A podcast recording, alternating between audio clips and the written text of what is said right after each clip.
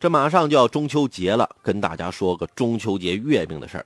中秋临近，各商场、超市的月饼销售火热。有市民发现，在永辉乐天玛特超市买回的北京二商集团工怡府月饼包装盒上啊，有两个生产日期，而且啊，这个印记清楚的日期是今年八月，模糊的则显示呢是去年八月。买到这种月饼的孙先生以食品安全法为依据，向超市索要十倍赔偿。超市负责人表示，正在积极找生产厂家协商。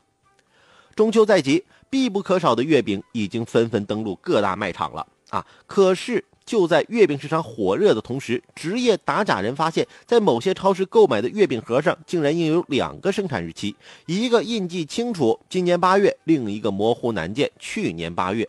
如果是旧包装旧月饼，那可就是涉及食品安全的大问题；即使是旧包装新月饼，也足以让人心生疑虑。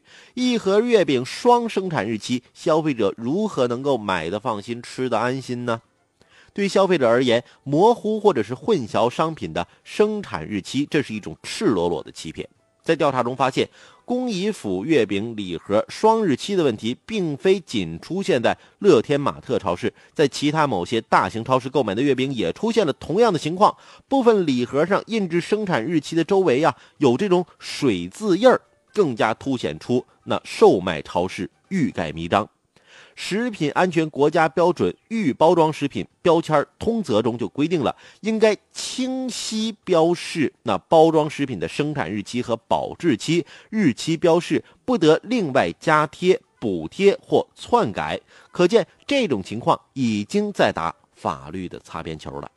那至于导购员回应的，对这事儿不清楚，也实在令人寻味。难道超市的货品在上架时，员工都不会留意生产日期吗？如果只是认为这是啊销售旺季的一时疏漏，那试问多家超市都出现这种情况，那你们一起都疏漏了，这事说得过去吗？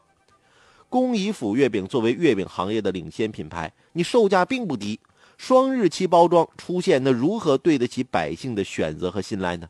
事发之后，相关负责人反复强调的是，问题在包装盒，月饼质量绝对没事儿啊。此刻尽快证明月饼是新的才是当务之急吧，那可以让人释怀。那问题是呢，我们想不明白的是什么呢？那每块月饼上那查询信息的追溯码，那只有厂家内部可以查看，终端购买的消费者却无法获知商品的详情。即便对此心存芥蒂，也在情理之中。就算是旧瓶装新药，那对消费大众的信任也是一种伤害，对自身品牌的形象。这更是一种折损啊！与其出现问题时再查找原因，甚至是百般推脱，何不在流通的每一个环节你就严格把关呢？树立品牌不易，那挽回形象更难。其实，真正的问题并不在于月饼的新与旧，而在于一些品牌在赢得市场之后，你就放慢了对商品制作和流程监管的标准，一味的追求利益的最大化，那逐渐丧失工匠意识。长此以往，你总有一天会栽跟头。回到此事上，擦拭生产日期的应急举动实在不高明，反而呢会把自己越抹越黑。既然一口咬定问题只是出在包装盒上，那就应该立即召回出售的双日期月饼，并设法打消消费者对月饼质量的疑虑，而不是扯出销售旺季一时疏漏的托词，也不是推诿责任等待处理。